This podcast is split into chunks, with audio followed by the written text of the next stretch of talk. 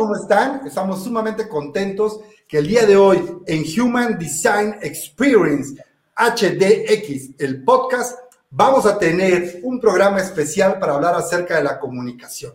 Hoy José, José Luis Piñero y Adrián Ladrón de Guevara cedieron su espacio al área de comunicación interna, HDB, Human Design Box. Y hoy Human Design Box en conjunto con Sara, quien les presento, líder de comunicación interna, presentaremos y tendremos un poco de lo que vamos a, estar eh, encontrando de los insights en un estudio que hicimos. Sara, platícanos un poco más.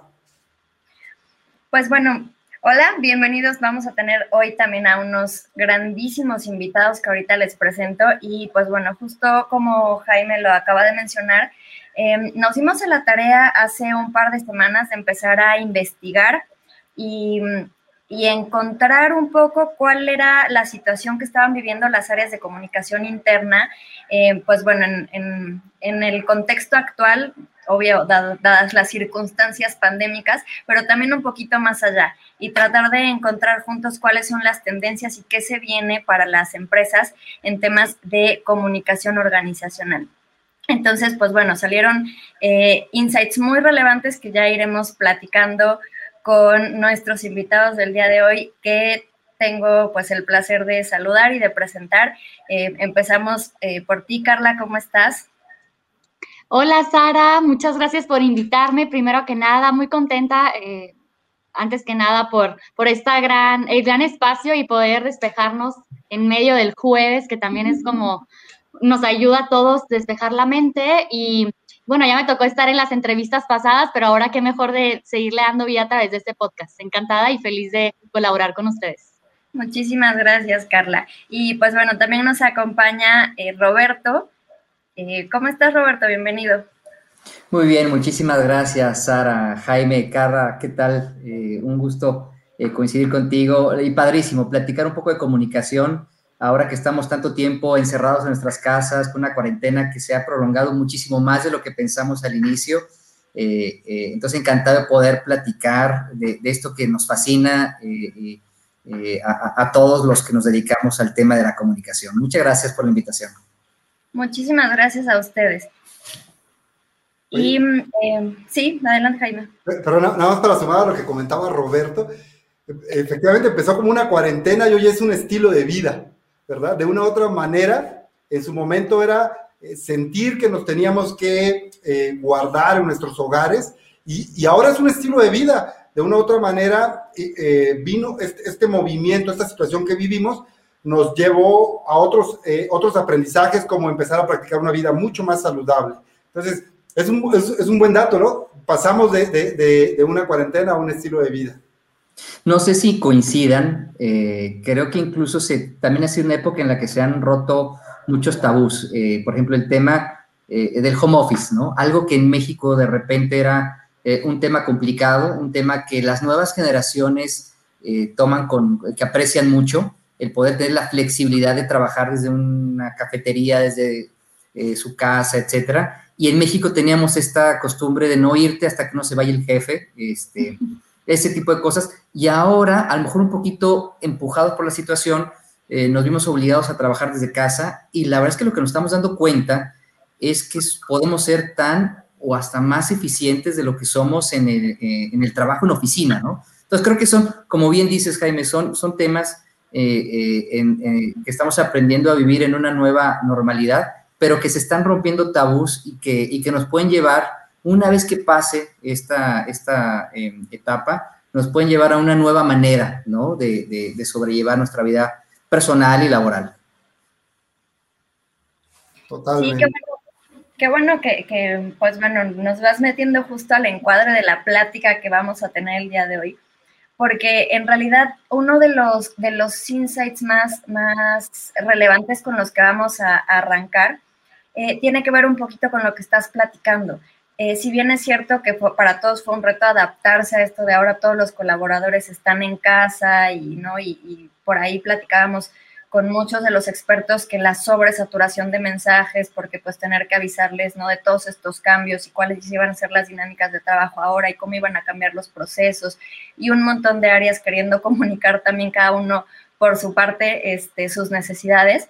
Pero, sin embargo, nos dimos cuenta que una, uno de los de los comentarios más repetitivos sobre cuál es el propósito de la comunicación interna ahora, eh, tiene más que ver con cómo conectar a las personas con los valores de la empresa. Parece ser que el reto, ahora que todo el mundo está en home office, eh, tiene más que ver con eso. Ahora que están lejos, ¿cómo logramos anclarlos a la cultura de la organización? ¿Cómo ven esto? Híjola, Sara, ahí yo lo que me queda ahorita rebotando en mi cabeza, al punto que platicaba Roberto, es cierto, o sea, cómo rompimos este paradigma del home office pero sobre todo también que anteriormente, es decir, un año atrás, era como una ventaja competitiva de, y esta empresa tiene home office, ¿no? Y, y, lo, lo, vendías como tal. Ahorita no es opción, ahorita no hay, no hay, eh, ¿quieres ir a la oficina o, lo quieres hacer como office? Ahorita no hay opción, entonces eso ya va a dejar de ser una, una parte de selección, por así llamarlo, y ya no es una ventaja competitiva. Y justamente lo que voltearon a ver mucho las empresas es estábamos en el ojo del huracán las empresas en el sentido de lo que acabas de decir, Sara, de qué hicieron las empresas en este momento de crisis. ¿Cuidaron a sus empleados? No los cuidaron. ¿Le recordaron los valores o no? ¿Aprovecharon para hacer recortes? Y, eso estaba a la vista de todos. Y, y, de pronto, no sé si les pasaba que, ah, es que me enteré que en Google ya se van a quedar para siempre. En Microsoft ya dijeron que nunca vuelven, ¿no? en diferentes cosas. Y, y sí realmente pues estamos a la expectativa de qué es lo que va a suceder y, cómo vamos a conectar. Y a tu punto de los valores, creo que el reto bien grande no es solamente los que ya estábamos dentro de las empresas, cómo recordarlos, sino esta experiencia de los nuevos, que es algo que yo les decía.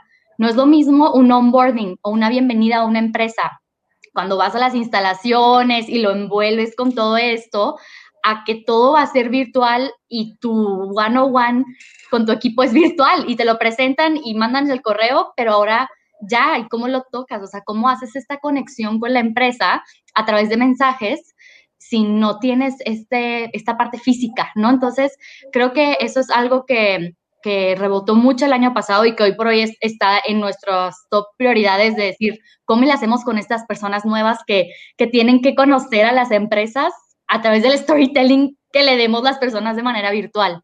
Y creo que es algo súper interesante y que muy seguramente este año vamos a, a, escuchar de otras empresas de cómo le están haciendo ellos también, ¿no? No sé qué opinen. Me encantó lo que dice, lo que dices, Carla, en el tema de, incluso, no sé si les ha pasado, eh, tenemos colaboradores que a lo mejor no conocemos personalmente, ¿no? O no conocen a sus líderes, a su jefe directo, a sus compañeros de, equipo, eh, los conocen, vaya, por una pantalla, pero no les ha tocado eh, una junta presencial con ellos.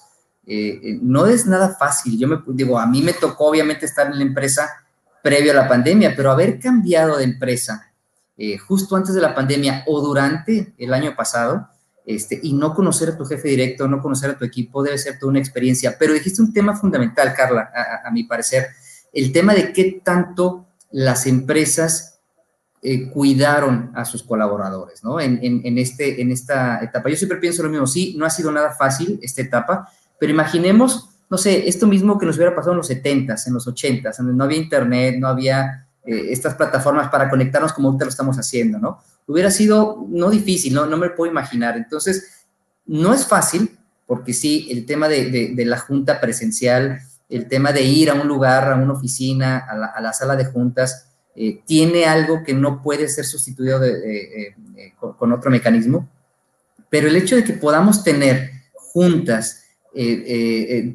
con estas plataformas, que nos podamos estar un poquito mirando, viendo la respuesta, la mirada, la, parte corporal, eso de alguna forma nos acerca también. y creo que el hecho de tener este, esta parte de cuidar a nuestros colaboradores, buscar ese liderazgo en, este tiempo en donde pues no los pueden pasar meses y no los ves físicamente, ¿cómo haces que un equipo se mantenga unido, motivado, eh, con rumbo? Eh, no es nada fácil, ¿no? Eh, pero el tema de siempre estar interesados de su parte, y lo comentaba al inicio Jaime, la parte de la salud, ¿no? La parte de salud física, la parte de la salud mental. Creo que ahora más que nunca también las empresas somos de alguna forma corresponsables, ahora más que nunca también de la salud mental, ¿no? A, todos nos pegó esta cadena de alguna u otra forma, en mayor o menor medida. ¿Cómo contribuimos a que, a que esto lo podemos sobrellevar de la mejor manera? Creo que como empresas también hay, hay eh, una corresponsabilidad muy interesante. Algunas iban más avanzadas, otras en ese sentido, ahora obligados por la situación, están empezando a andar en ese camino, eh, pero lo importante es que nos empezamos a interesar mucho más en ello eh, a raíz de esta pandemia, ¿no? Y, tomando ambas respuestas, se me venía a la mente que, antes de, la pandemia la comunicación, de una u otra manera, tenía ciertos pilares como comunicar resultados de la organización, comunicar la operación, ¿verdad? hablamos de las finanzas, comunicar la operación, comunicar seguridad, pero tal vez el tema de la comunicación cultura, comunicar esta parte del propósito, eh, no tomaba tanta relevancia, ¿verdad? Y hoy tal vez en el, en el orden del escalón fue así como, señores, es sumamente relevante comunicarle a nuestros colaboradores que estamos preocupados por ustedes. Entonces, ya, ya no se trataba de, de mandar los indicadores, de, del safety, o sea, se trataba de decirle al colaborador, estoy contigo, yo empresa estoy contigo. Pues creo que eso fue un, gran avance en el tema de la comunicación, viendo desde un enfoque del propósito. Totalmente de acuerdo, Jaime. Y si me permites abonar un poco a lo que comentas, creo que también ha sido una oportunidad para, los que nos dedicamos a la comunicación dentro de las empresas, eh, a cómo en, este, en esta etapa tan retadora, eh, eh, impulsamos el tema de por qué hacemos lo que hacemos como empresa, ¿no? ¿Por qué nos levantamos todos los días a hacer lo que hacemos? ¿Qué es lo que nos motiva? ¿Cuál es el propósito superior? Eh, el hecho de, que tengamos la capacidad de comunicar ello es lo que permite que todos, no importa si estás trabajando desde tu casa, tu departamento, de la casa de tu hermana, de tu papá, de tus papás, etcétera, y dices, yo soy parte de ello y estoy contribuyendo de alguna manera a que enfrentemos de una mejor manera esta pandemia, ¿no? Cada quien desde su giro, eh, eh, pero de alguna forma te da esa sensación de contribuir a un propósito superior desde la empresa en la que estás trabajando. Entonces, eh, creo que el, poder enfocar en la tarea que estamos desarrollando en el entorno tan especial que estamos viviendo, sin duda incrementa el sentido eh, de pertenencia, el sentido de orgullo, el decir, qué bueno que, existe esta empresa, qué bueno que yo soy parte de ella, qué bueno que estoy contribuyendo en ello, eh, te da una sensación eh, de, pertenencia en ese sentido, ¿no? Y, parte de, los resultados que vamos a ver en, el estudio habla de, este sentido de pertenencia en las empresas a pesar de la distancia, superar la separación física y reconectar desde la experiencia. Por eso, ahora es, ¿cómo cambió la comunicación en las empresas, Carla? ¿Cómo, en tu organización cambió?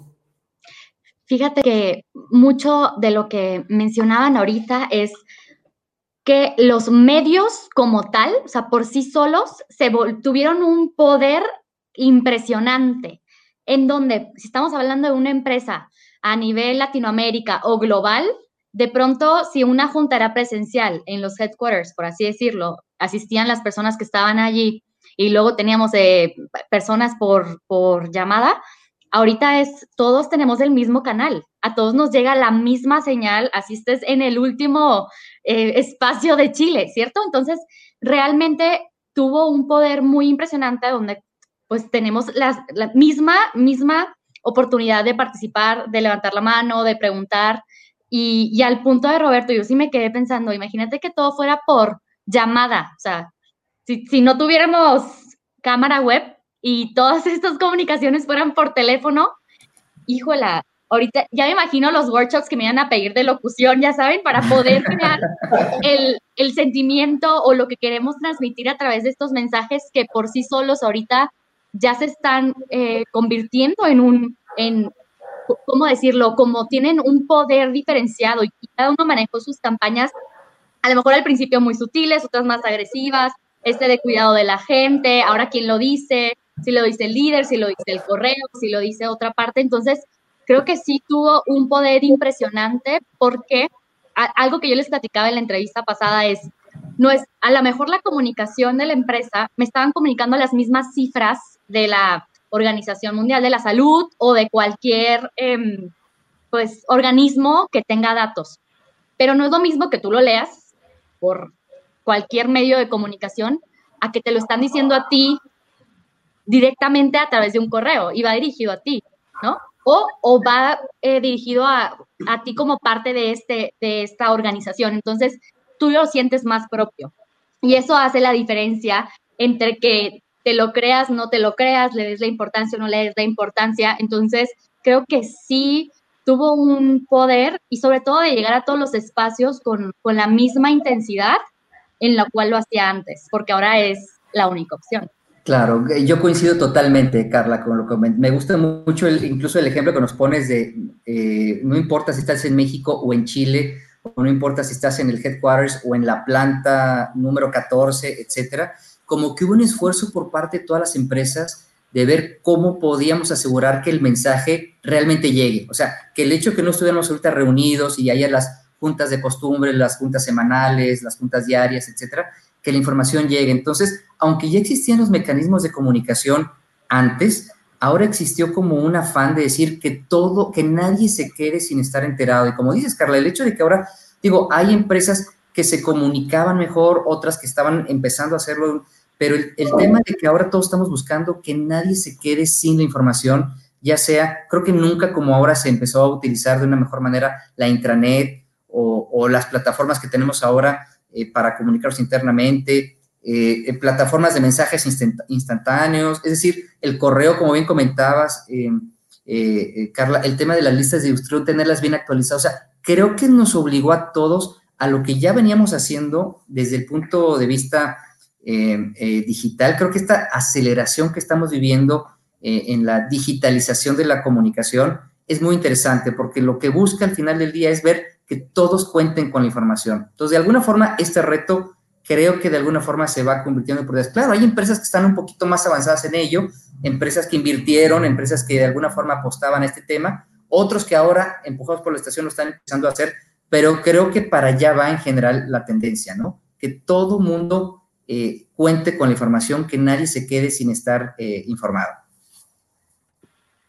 qué bueno que empiezan, como ya mencionar, ahorita los dos mencionaron el correo electrónico. Y vamos a entrar como aquí en un, en un tema que a ver qué les parece, porque una de las preguntas que hicimos en el estudio fue qué canales de comunicación creen que desaparecerán. Y de alguna manera un poco obvio quizás, muchos contestaron los eh, impresos, los tableros, estos típicos tableros con donde se pegaban las, con chinchetas todos los comunicados, pero también nos llamó mucho la atención que una de las respuestas más repetitivas fue el mailing y la intranet. Entonces, eh, quiero saber cómo lo ven ustedes, porque al final, de alguna manera parece que el mailing fue el medio que alcanzó a rescatar esta situación de la pandemia, pero al parecer tampoco es el canal más efectivo, o al menos eso parece, pues, por la respuesta, ¿no? De que muchos se imaginan ya su pronta desaparición. ¿Ustedes cómo lo ven?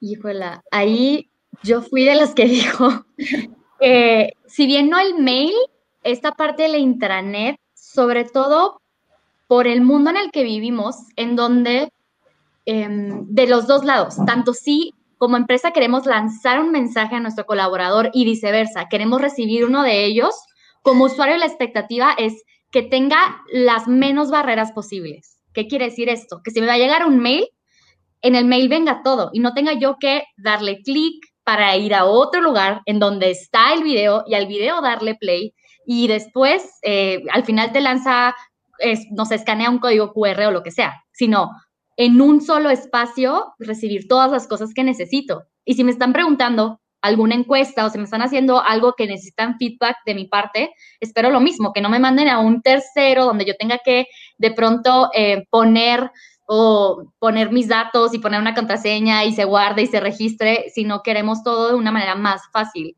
Y, y creo que esta conexión en donde el mail te lo da de pronto, pero sí como de algunas aplicaciones ya está configurado para que tú no tengas que hacer estos pasos extras y, y que es lo que hace que a la gente pues o no participe o no entre o a la mitad del camino diga, ay, sí lo iba a contestar, pero como hubo muchas trabas de por medio, mejor no contesto nada. Entonces, em, e, eso es como más en función a la practicidad y la expectativa de la comunicación de ser lo más simple posible, ¿no? Irnos a esta parte que es simple, que no necesitas pasos de más, por así llamarlo.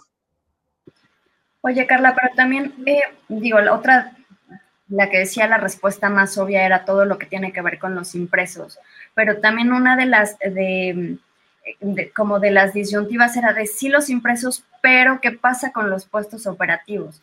O sea, ustedes en, en qué lo tienen puestos operativos en los que a veces no es tan fácil que ellos pongan sus datos para entrar a una intranet o para revisar un correo electrónico. ¿Cómo crees que se va a transformar entonces esto en esos perfiles? Siempre tenemos esta distinción de esta población y es muy evidente, en donde em, sí tenemos con ellos ciertas cosas que son, siguen siendo en planta, siguen siendo en piso, por la naturaleza de, inclusive de las generaciones y de, la, de qué tan em, relacionados están con estos dispositivos móviles.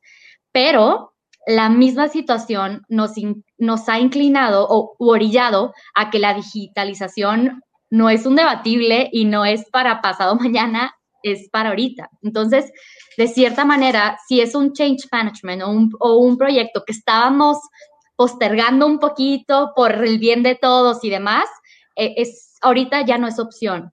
Y no solamente porque ya no podemos hacerlo así, porque, porque la, por decirles, eh, las personas de, de salud o los médicos nos dicen que no podemos pasar una hoja por las manos de todos, sino porque también nos atrasa en términos de data y de información, en donde si yo les paso el, el, panfleto, de aquí a qué documento, quiénes lo recibieron, que me digan quién tiene la información, para luego yo la segunda ola de comunicarles lo segundo que les tenía que decir y demás, perdemos mucho tiempo. Y esa no es la expectativa de la empresa en términos de cómo llegar directamente a la gente y, y tener esta data como a la orden del día. Entonces, a lo que voy es, sí, sí es importante porque es un el papel es algo que funciona, es muy efectivo y a la gente le gusta recibirlo así, pero también nos toca educar a cómo tenemos que evolucionar porque va un momento en donde ya no van a producir papel o ya va un momento en donde ya no va a ser por salud, no nos van a dejar, pasar un papel. Entonces, creo que sí estamos un poquito afinando este tema de decir, es que esto es lo que ya tenemos que hacer desde ahorita, porque si no lo que va a pasar es que va a salir una ley que nos los prohíba y, ahí sí nos va a agarrar en curva, ¿no? Entonces, pues yo digo, ¿no? digo, puede suceder. Cualquier parecido con la realidad es mera coincidencia, pero puede ser que sea una ley en donde no pueden pasar papel. Entonces, em, creo que sí nos está orillando a, a, retarnos, inclusive con, estas, con esta población que, que, está acostumbrada a tenerlo todavía impreso, ¿no? Me encanta, si es para, para ayudar al, al, medio ambiente, que ya no exista papel. Excelente. Y es que además el tema de, el, que ya no haya o que la tendencia sea cada vez menos impresos, eh, ayuda a, hacer un poquito más flexible todo, ¿no? Eh, de repente, no sé, tenías una revista en lo que te, o sea, si la revista es mensual, o sea, en lo que la información sale, eh, se publica, o sea, se imprime, se distribuye y alguna información viaja más rápido por WhatsApp, ¿no? O, por Teams o por alguna de estas plataformas. Eh, es decir, les llega la información, pero, pero es una información que a lo mejor ya les llegó, les llegó antes. O hay que hacer una actualización, lo haces inmediatamente y con el impreso te, tardas más. Pero como bien dice Carla, hay, hay distintos segmentos, ¿no? Hay distintos eh, grupos eh, y en algunos es muy fácil llegar vía digital, en otros es más, más complicado. El tema es como, como mencionaron ustedes, ¿cuál, ¿cuál sería la tendencia? ¿Hacia dónde vamos? Cuando salió el correo electrónico en su momento, pues fue una maravilla, ¿no? Llegabas a, cualquier escritorio de manera inmediata, pero la verdad es que ahorita ya la cantidad de correos electrónicos que nos llegan a todos es una, es una barbaridad. O sea, llego, ya hasta cuando uno envía el correo dices, híjole, ¿Lo leerán? O sea, ¿llegará? Y no es por, sino se, pierde en el cúmulo, ¿no? Eh, a veces ya llega el, ahora lleven la parte del, del, stalker, ¿no? Que estás, mandas el correo y mandas el WhatsApp de que te acabo de enviar por correo eh, este, la información que me pediste, sí, ahorita te respondo. Entonces, llega un momento que es un bombardeo por todos lados eh, impresionante. Claramente hay medios que, que, con las nuevas tecnologías pues empiezan a perder eh, un poquito de fuerza. Nos va a llevar un tiempo, como yo creo que como bien comentabas, nos va a llevar un tiempo también que toda esta transformación digital eh, llegue y penetre a todos los segmentos de, una empresa. Este, pero eventualmente va, eventualmente tendrá que ir para allá. Lo estamos viendo, digamos, también en los medios de información, ¿no? Los medios de comunicación, esta transformación digital que han hecho, este híbrido eh, muy interesante que han, que han, que han eh, estado realizando.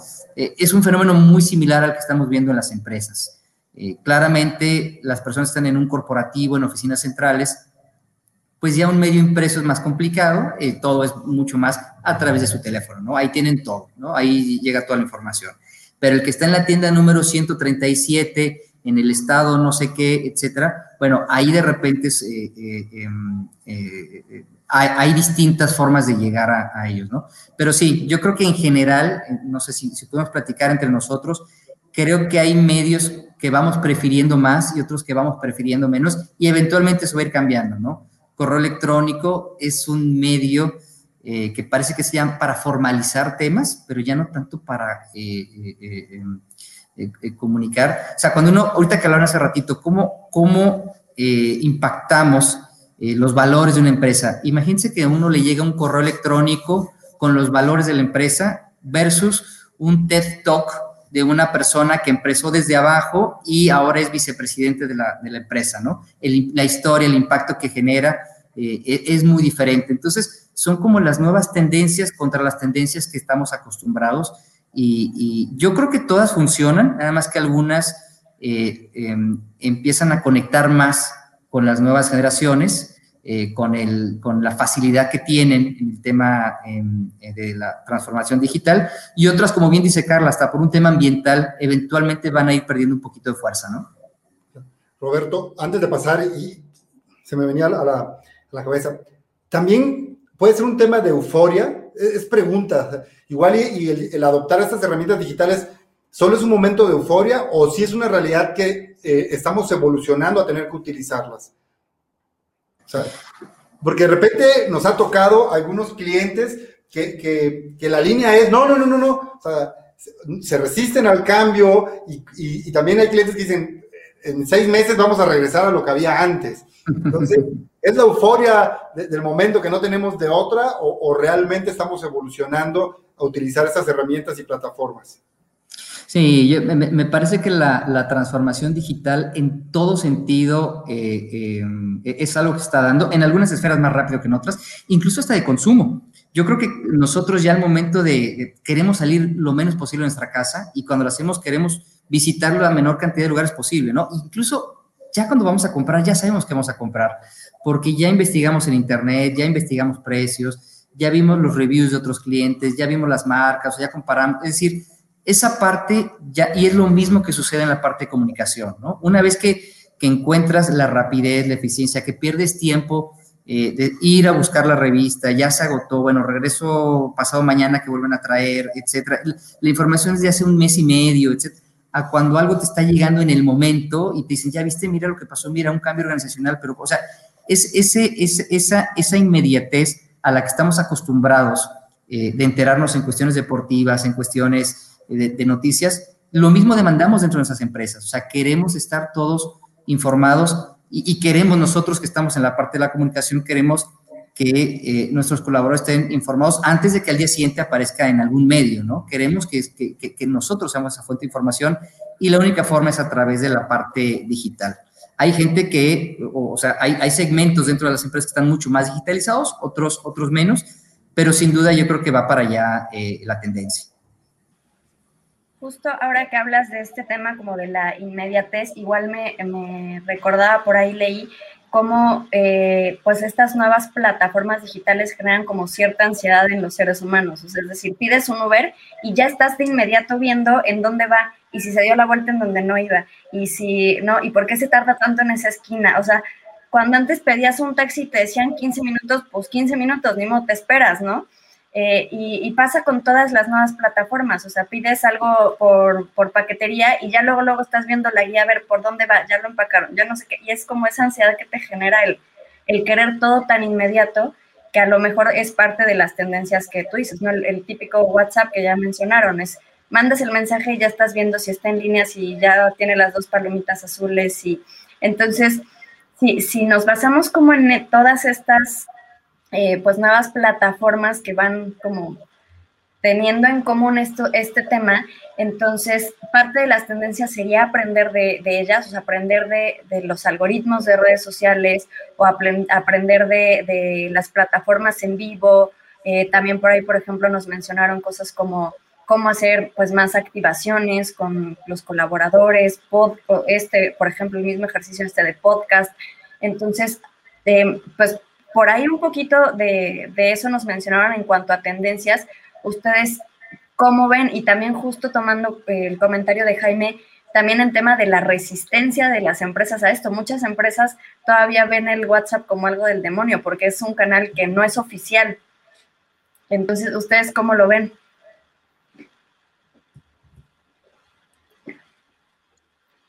Híjola, ahí nos quedamos meditándolo bastante.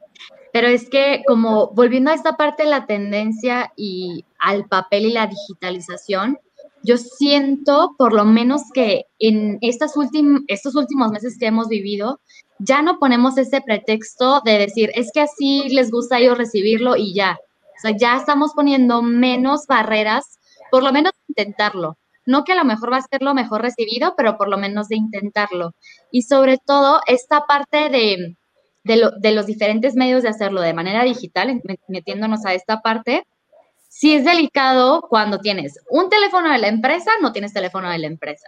Eh, WhatsApp sí es oficial, pero no es oficial, pero al mismo tiempo llegas a, cualquier, a cualquier lado y vamos a meter los stickers y vamos a producir el video y que, y que sea compatible para WhatsApp, porque es lo que funciona. Entonces, realmente viendo la comunicación como, como una gran herramienta para conectarnos, lo es y lo hemos estado haciendo en el último año. People managers con, con reportes directos, el, el video de, del CEO a través del WhatsApp, o sea, te llega, si eso es lo que está haciendo efectivo, por lo menos lo pruebas, ¿no? Versus, yo te digo, si me pongo al punto de, de Roberto, si me llega un WhatsApp con un videíto de un minuto, 30 segundos, versus un correo de media cuartilla, pues no lo leo, ¿no? O sea, realmente ahí es y, lo seleccionas por naturaleza, o sea, es, eh, somos muy juiciosos, o sea, la parte de ansiedad, sí, cierto, es lo queremos todo rápido ya, y si no lo cancelo el Uber y el que sigue, etcétera. Pero también sabemos que tenemos el poder de dejar de hacer scroll, de dejar de leer, eh, abrirlo o no abrirlo.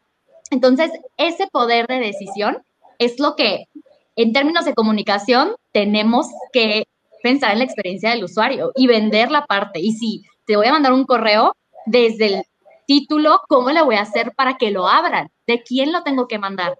¿Qué palabras voy a utilizar? Si está muy largo, ya no lo. Si está muy corto, ¿qué, qué palabras puedo usar? Entonces, realmente son, son cosas que hacen la diferencia entre que llegue o no llegue. Sí, totalmente de acuerdo. Y, comentas ahí un punto importante, Carla, también Sara, el tema de la ansiedad, ¿no? O sea, eh, eh, eh, de repente, o sea, estamos cada vez más informados y por lo, por lo tanto somos cada vez más exigentes, ¿no? Estamos buscando la información lo más rápido posible, lo más corto posible. O sea, nadie va a ver toda una historia, cinco o seis párrafos, es directamente al punto, etcétera. Y es complicado porque entonces, ¿dónde termina el trabajo, no? Llega un momento que son las 8, 9, 10 de la noche y entonces sigues recibiendo correos y te estresa estar escuchando el teléfono que está sonando, que sigue, eh, llegan mensajes y, entonces, ¿en qué momento eh, paras? No sé, yo me acuerdo, mi papá en los ochentas salía del trabajo y se acabó, ¿no? O sea, ya no había, nos íbamos de vacaciones y se acabó, o sea, durante esos, esa semana, pues era, era una semana de vacaciones y ahora estás este, en la playa o estás en, y estás con el teléfono y etcétera. Ahora, en plena pandemia, estás en la noche, nueve de la noche, diez de la noche, y a lo mejor estás en la cama y sigues viendo mensajes porque, es, o sea, no estás en un escritorio con una carpeta, con una computadora, un CPU enorme, estás con un telefonito que ahí, ahí, ahí tienes todo a la mano, ¿no? Entonces, el tema de dónde pones la línea para que también, otra vez, lo que platicamos al inicio, ¿no? El tema de la salud mental, cuidar el balance de los colaboradores es muy importante y como que es una práctica que debemos este, tener mucho cuidado. Y el otro tema que bien comentaban el, el tema de WhatsApp que comentaba Sara, ¿no? Que decías como el, es una cosa del demonio o algo. No, pero es que es cierto, o sea, es cierto en el sentido de que es muy fácil las cadenitas de, de, de, de WhatsApp, este, y si ya me lo envió fulano, este, él sí sabe, entonces, y ya lo da como una información verídica. Es bien importante, como bien decía Carla, en la parte del criterio de que sí es oficial, que no es oficial. El WhatsApp es una excelente herramienta que nos puede dar muchísimo, pero hay que tener mucho cuidado porque sí puede ser que haya información que no es oficial, pero nada más porque me la enviaron, porque el que me lo comenta lo explica muy bien, etcétera, y lo damos como algo, eh, como algo correcto, como, un, como un hecho, ¿no? Entonces, sí, entiendo un poco el comentario, Sara, que ¿no? De repente el WhatsApp puede causarnos mucha eh, confusión. Además hay que tener mucho cuidado con, con, ello, sobre todo desde como responsables de la comunicación. De, ¿Qué es lo que sí y qué es lo que no se envía a través de esa herramienta, no? Excelente. Y, y, tomando un poco a lo que hemos encontrado en, en este estudio, vemos una necesidad de hacer una comunicación mucho más humana, ¿verdad? Eh, donde los colaboradores de una otra manera son, eh, la comunicación también viene de parte de ellos, no solo de la organización. Entonces, partiendo de esto es, ¿cómo vemos hoy la comunicación del futuro? Yo creo que sí, Jaime, creo que ahí tocas un punto fundamental y es parte del beneficio de esta digitalización de la comunicación. Lo, permite eh, de una manera mucho más sencilla que sea bidireccional. Antes como que la comunicación se dictaba desde, desde el área eh, de comunicación y, de ahí, bueno, pues se bajaba en cascada eh, eh, o a través de los órganos oficiales de, comunicación. Pero ahora con, con, esto permite la comunicación en dos vías o, más, ¿no? Entonces, en ese sentido, es otro elemento que ayuda a este proceso que estamos viviendo de reconfiguración de los canales de comunicación institucionales de una empresa eh, la comunicación se convierte ahora sí en, en, en, dos, en dos, vías, ¿no? Va eh, de aquí para allá, pero también va eh, en, vía inversa. Y entonces ahora sí estamos hablando de, realmente de una, de una comunicación real, ¿no? Sí, nos estamos poniendo en, común ahora sí. Perdón, Carla, ¿ibas a decir? Yo lo que se me viene a la mente y se los platicaba en la sesión pasada es y lo decía ahorita Roberto, estamos en un mundo de sobreinformación. Ni aunque no queriendo escuchar la noticia, te llega porque te llega por donde quieras. Si a lo mejor de tu tía, a lo mejor del el SMS del, de la compañía telefónica de la cual no te suscribiste, pero te llega de todas maneras, el, el correo, etcétera. Entonces, para mí, eh, la comunicación de futuro es una comunicación ya no este manifiesto gigante que ahí estaba pues puesto y léanselo todo, ¿no? Sino todo lo contrario, una comunicación efectiva, simple, una comunicación concreta, que, que, te tengan que decir lo que tienen que decir en el número de palabras que te tengan que decir. ¿Por qué? Porque si no pierde la efectividad y es algo a lo que tenemos, creo que ya estamos haciéndolo de una manera muy inconsciente para efectos prácticos, porque estamos, que es lo que vemos que nos funciona, ¿no? Pero no con toda la intención que pudiéramos tener. Entonces, eso para mí la comunicación del futuro es esa en donde seamos muy asertivos con los mensajes, el contenido, la, la duración, qué tan largo es. Y, lo hemos visto, no sé si se han dado cuenta en los videos. Antes se mandaba videos de 10 minutos, 12. Ahora es, no puedo dar más de 3 o no puede durar más de 30 segundos si es un solo mensaje. ¿Por qué? Porque naturalmente nos dice que el cerebro que dejas de poner atención, más allá de lo interesante y poderoso del mensaje y del tema, que naturalmente podemos tener eso a nuestro favor, pero ya no, no tiene ese mismo, o ya perdimos ese, la otros 30 segundos después, ya no estamos aquí ahora. Entonces, para mí la comunicación del futuro va a ser así. Y, y ahorita lo hemos estado viendo pero no con tanta, para mí no con tanta intención y, o no con, pues tanto comprobado estu con estudios, pero yo sí, y, y, porque lo necesitamos, yo siento que o me incluyo en la lista en donde yo necesito esa clase de, de, de filtración que llegue ante, ante mis ojos. Totalmente de acuerdo, Carla. Y yo creo que como comentas, los que nos dedicamos ahorita a la comunicación eh, en, las empresas, es complicado porque compites con un montón de información. Compites con Twitter, con Instagram, con Facebook, con eh, las aplicaciones de noticias, eh, con los warnings que te llegan. O sea, compites con todo ello. ¿Cómo hacer para que tu video, para que tu historia, para que tu noticia, de alguna forma llame la atención y en vez de haber entrado a alguna red social, etcétera, consumas esa, eh, y no solo lo consumas, sino que te dé ganas de compartirlo o te dé ganas de eh, comentar o te, vaya, esa es creo que un poquito hablando de la comunicación del futuro, yo como bien dice eh, Carla, tenemos que aprender a ser lo más concisos, emocional de alguna forma para que realmente conectes con tu audiencia. Si no conectas con la audiencia, la vas a estar informando, pero otra vez no vamos a llegar al tema del sentido de pertenencia, ¿no?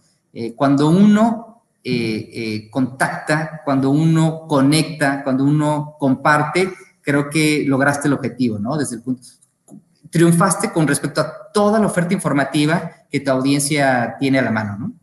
Claro. Voy, a, voy a, tomar las palabras que hace rato también decía Carla, sumando a lo que, a lo que comentas, Roberto, que era esta parte de la experiencia que generamos con la información. Y nosotros en, en HD, aquí en, el, en, en, HBox, en toda la parte de comunicación, algo que siempre estamos muy casados es, lo más relevante no es el mensaje, sino lo que hacemos sentir con el mensaje. ¿Qué hago sentir a las personas con lo que estoy transmitiendo? Incluso hemos sido precursores de hablar de la experiencia de la comunicación. Entonces, todo, todo lo que envuelve ese mensaje. Entonces, está bien interesante porque precisamente la comunicación del futuro tiene un enfoque mucho más eh, eh, migrado hacia lo que hacemos sentir que hacia lo que informamos. Retomando tus palabras, una comunicación bidireccional o ponernos en común, que eso realmente es la esencia de la comunicación. Perdón, Sara, ahora sí. No, no, no, al contrario, justo igual cerrando con el comentario es, o sea, los hacemos sentir algo, pero justo como, como dijo Roberto, o sea, al final es, los hacemos sentir algo y luego, ¿qué pasa? Esperamos de ellos una reacción esperamos de ellos que comenten, que compartan, que hagan algo y entonces ahí es en donde la comunicación se vuelve de dos vías. Entonces, eh, está súper interesante. Y pues bueno, llegando ya un poquito al, final, quisiéramos también pues que en sus propias palabras nos den pues cuáles serían sus tips para, para todos los demás profesionales de la comunicación o, o, no, todos los que nos están escuchando, ¿cómo, cuáles serían esos tips para adaptarse a la nueva era de la comunicación.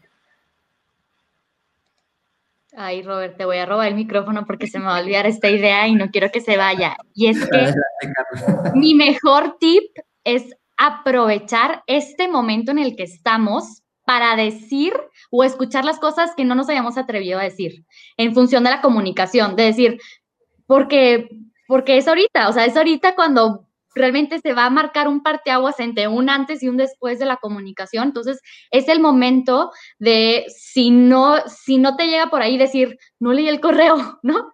Ya sé que te llegó y no, no leí el pre-work o el pre-assignment que me mandaste porque me pasa por aquí si pones algo en PDF, ¿no? Entonces, realmente siento que el mejor tips es es escuchar, escuchar esas cosas que necesitamos escuchar que a lo mejor no hemos ni siquiera abierto los micrófonos para hacerlo, ¿no? O, o, no hemos, porque no es, no es que hacemos, y ahorita que hago memoria, no recuerdo muchas encuestas donde me hayan preguntado, ¿te gustó que te llegó por este correo? O, pues la verdad es que no, nadie te pregunta, como que asumimos todas estas cosas por, por, a lo mejor sí por comportamientos, pero no porque la gente te lo diga. Y, que si nos ponemos a, abrir ese micrófono, te pueden decir cosas tan simples como, eh, no, yo quiero que sea un voice note de 10 segundos. Ah, bueno, vayamos a hacer los voice notes, ¿no? Pero realmente es cómo vamos escuchando y vamos, para poder adaptar, pues escuchar, no solamente de los dueños de la comunicación, como lo estamos haciendo ahorita, sino de los que lo reciben, porque uno también es, es juez y parte, porque yo me pongo mucho en el, en el asiento en el sentido de, a mí no me gusta recibirlo así, a mí sí me funciona recibirlo así, yo soy la primera que lo ignora si me llega de tal manera, entonces pasa lo mismo con pues, las demás personas que lo están recibiendo, es lo que de pronto se me viene a mí a la mente. Sí, totalmente de acuerdo, Carla, eh, eh, coincido y, creo un poco lo comentabas al inicio de la plática, Jaime, cuando decías esta nueva normalidad, cómo estamos aprendiendo a, vivir, a trabajar de una manera distinta y fue de la noche a la mañana. Pero creo que ha sido una oportunidad para ver qué cosas, yo diría en lo profesional y también en lo personal, cosas que veníamos haciendo y que queríamos cambiar y no nos atrevíamos o estábamos en un tren de vida eh, que no nos permitía hacer la pausa y decir, bueno, vamos a hacer esto de una manera diferente, vamos a probar a hacerlo eh, distinto. Eh, creo que ahora es la oportunidad de poder hacerlo. y a lo mejor ya se queda de esa manera. O sea, es aprender a hacer las cosas de una manera diferente y a lo mejor más eficiente, eliminar vicios que de, o cegueras de taller que nos producen a todos, el estar haciendo nuestra labor y, y nuestra tarea, etcétera. Ahora es el momento de replantearlo de ver cómo lo podemos hacer diferente y a lo mejor hasta hacerlo mejor, ¿no? Como dice Carla, es el momento de, o sea, ahora es cuando se permite probar distintas cosas y ver qué es lo que nos puede funcionar.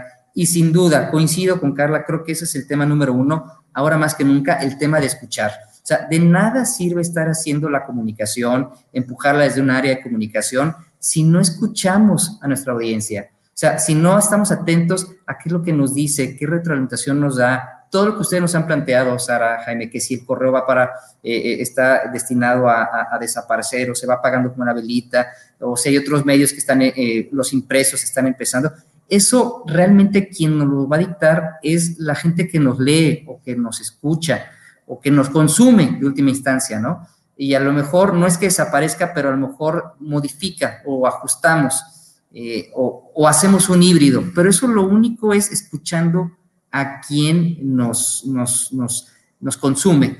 Eh, un poco lo comentamos al inicio, un poquito previo antes del, podcast que comentábamos, eh, Sara, ¿quién nos escucha? ¿Quién nos va a escuchar? Etcétera. Es que es muy importante saber eso porque es lo que te permite entonces eh, tratar de enfocar el mensaje. Y yo creo que ahorita, ahora más que nunca, la gente tiene, todos tenemos muchas ganas de, de, hablar, de proponer, de ser escuchados y los mecanismos están para, para, para para escuchar ese, ese, esa contrapropuesta, esa, esa información y atender. Es el momento de ver cómo podemos esa información, cómo la transformamos en una comunicación mucho más adecuada, eh, eh, una comunicación, em, comentaban ahorita, eh, que conecte.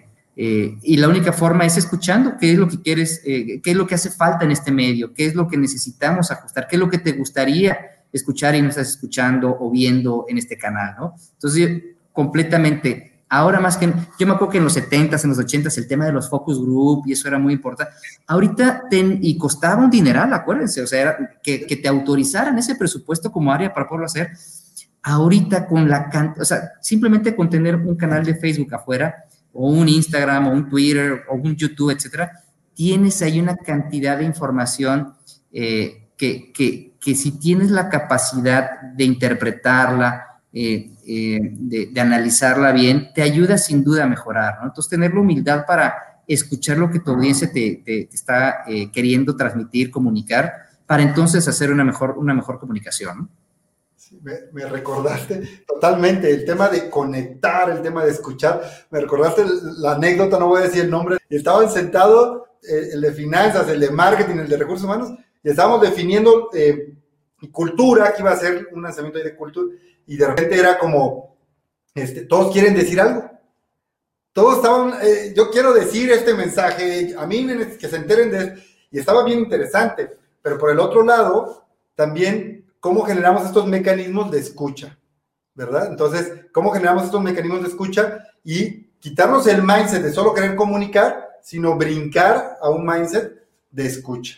Entonces. Eh, exacto, exacto. Y tener la humildad, Jaime, porque sabes que nos pasa mucho que como áreas de repente eh, recibimos una crítica y es, no, lo que pasa es que no se enteraron del último comunicado. O ah, no, esta crítica no la suba. O sea, siempre. Y no, esa crítica es la que. Eh, la información que te, que, que te van subiendo de repente, a ver, no es que te la estén maquillando, pero de alguna forma la van matizando para, para no que la junta no haya y esa es la información más rica porque es el área de oportunidad. O sea, ahí es cuando encuentras el área y dices, ok, si viene esta crítica, si viene este comentario, rasquémosle un poquito más, porque por algo se tomó el tiempo de escribirlo, de, comentarlo, etcétera. O sea, esa es la verdadera área de oportunidad. Por eso hay que, hay que ser muy humildes al momento de, o sea, nos encanta cuando decir, me encantó el artículo, oye, qué padre número, oye, qué padre, pero cuando viene la crítica, de repente somos, y no, esa es la parte donde realmente encuentras el área de mejora, ¿no?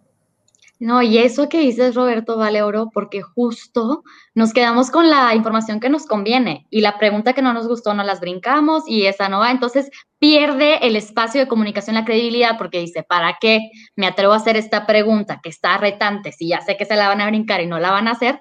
Ya a ese consumidor, para que vuelva a hacer otra pregunta de ese tipo, ya lo perdiste, ¿no? Entonces, realmente sí es clave, pues con todos los abiertos y como tenemos feedback de un lado y para otro lado en otros mecanismos, en temas de comunicación también. Y sobre todo, volviendo a la parte de los tips, pues de poder iterar, o sea, no solamente eh, esperarnos a encontrar el mejor y deja que lo prueben y a ver si es por ahí y luego ya lo, ya lo podemos implementar y hagamos una campaña para que ahora todo lo vamos a hacer por Zoom. No, la verdad es que tenemos que aprovechar este momento para pues, para aventarnos un poquito al ruedo, decir, vamos a probar esta plataforma, vamos a probar esta, esta encuesta. ¿Qué tal si no hacemos una encuesta por otra plataforma? Lo hacemos en vivo, lo hacemos a través del chat, lo hacemos a través de, de una actividad, o sea, realmente ir iterando y ver qué es lo que está funcionando, y, porque si no, ahí va la otra parte del babysitting en donde que contéstamelo y léemelo y confírmame que sí lo leíste y mándame el, eh, fírmame el pledge porque si no, no lo, realmente, pues creo que es eh, mucho desgaste, tiempo y esfuerzo cuando hay muchas maneras muy efectivas que no hemos ni siquiera intentado. Entonces, sobre todo el tip es eso, animarnos a intentarlo y, peligro y descubrimos que, que, hay otras formas que han estado siempre ahí enfrente y que son más efectivas de lo que imaginábamos, ¿no? Totalmente, yo coincido 100%, Carla, y, y, y agregaría el tema de pues, mucho la parte de la empatía, ¿no? Mucho la parte de la calidez. O sea, ahora más que nunca se necesita eh, eh, esa, esa, cuestión. No podemos aislarnos de lo que estamos viviendo todos. Estamos viviendo una realidad eh, atípica, un, momento atípico. muchos, muchos de nuestros colaboradores, muchos han tenido pues situaciones en su casa muy tristes, no sé, en los últimos meses, etcétera. Entonces, tiene que ser una comunicación muy sensible, muy consciente de, lo, de la situación, que, de la realidad que se vive en cada casa, en cada familia. Este, entonces, en ese sentido también tenemos que ser muy conscientes del tipo de mensajes, del tipo, el tono. De repente, lo comenté en algún momento en la entrevista anterior, eh, eh, a veces eh, la forma también es fondo y creo que la parte del tono puede ser toda la diferencia para que tu audiencia te abra la puerta o no. Entonces creo que el tema de la empatía, el tema de la calidez, el tono es muy importante, sobre todo en esta, en esta coyuntura, ¿no? Pues nos encantaría seguir platicando, pero se nos acabó el tiempo. De verdad, este, muy interesante, muy rico. Sara, no sé si quieras comentar algo.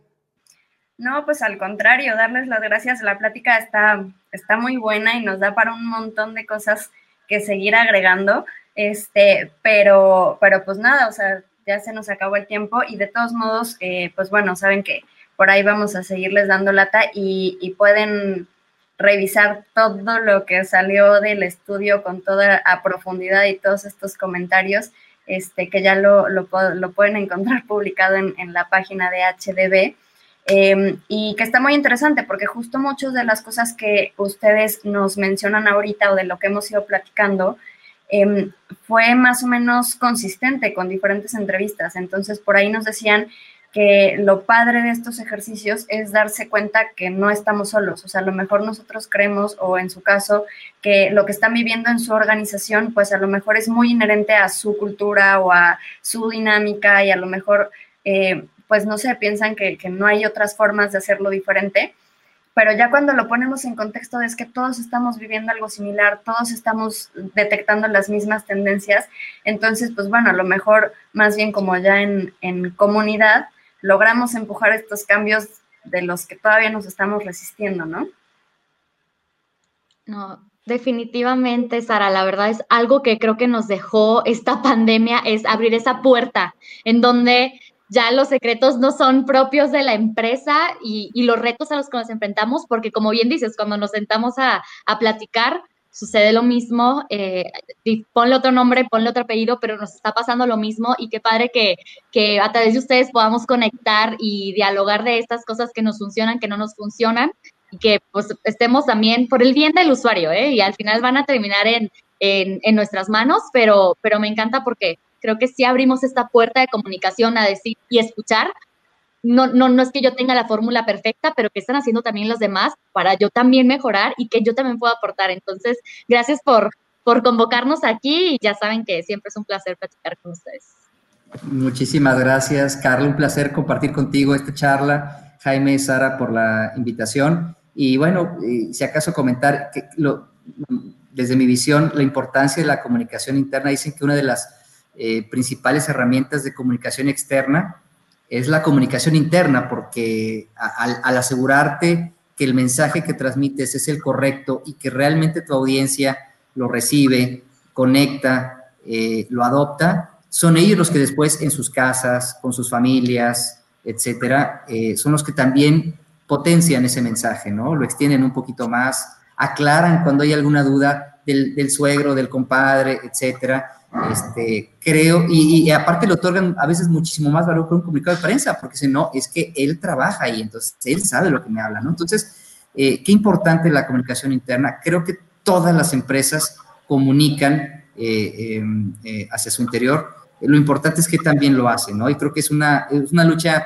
infinita, es un, es un camino, una tarea infinita que a nosotros cuatro y a, y muchos que nos escuchan, pues nos encanta, nos fascina y siempre que podamos platicar, compartir eh, prácticas, aprender, eh, eh, pues bienvenido, ¿no?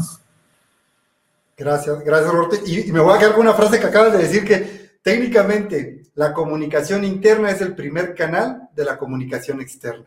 Ah, es maravilloso lo que acabas de decir, es fantástico, de verdad. Y cierro con así un resumen, podemos hablar muchas cosas, pero hablamos de mantener informados a todo el equipo, ¿verdad? Hoy, hoy la organización quiero mantener informado. Hablamos de inmediatez, de la agilidad de la comunicación. Hablamos de generar experiencias eh, a través de nuestros mensajes, de una comunicación bidireccional, simplicidad, escucha, ¿no? Empezar a ser humildes, empezar a escuchar y conectar. ¿no? Lo maravilloso de conectar con el mensaje, no solo transmitir información, sino voy a conectar. Y esto último, que es, es es un tinte para los de marketing, ¿verdad? Así como, hola los de marketing, decirle, nosotros en comunicación interna somos el primer canal de comunicación externa.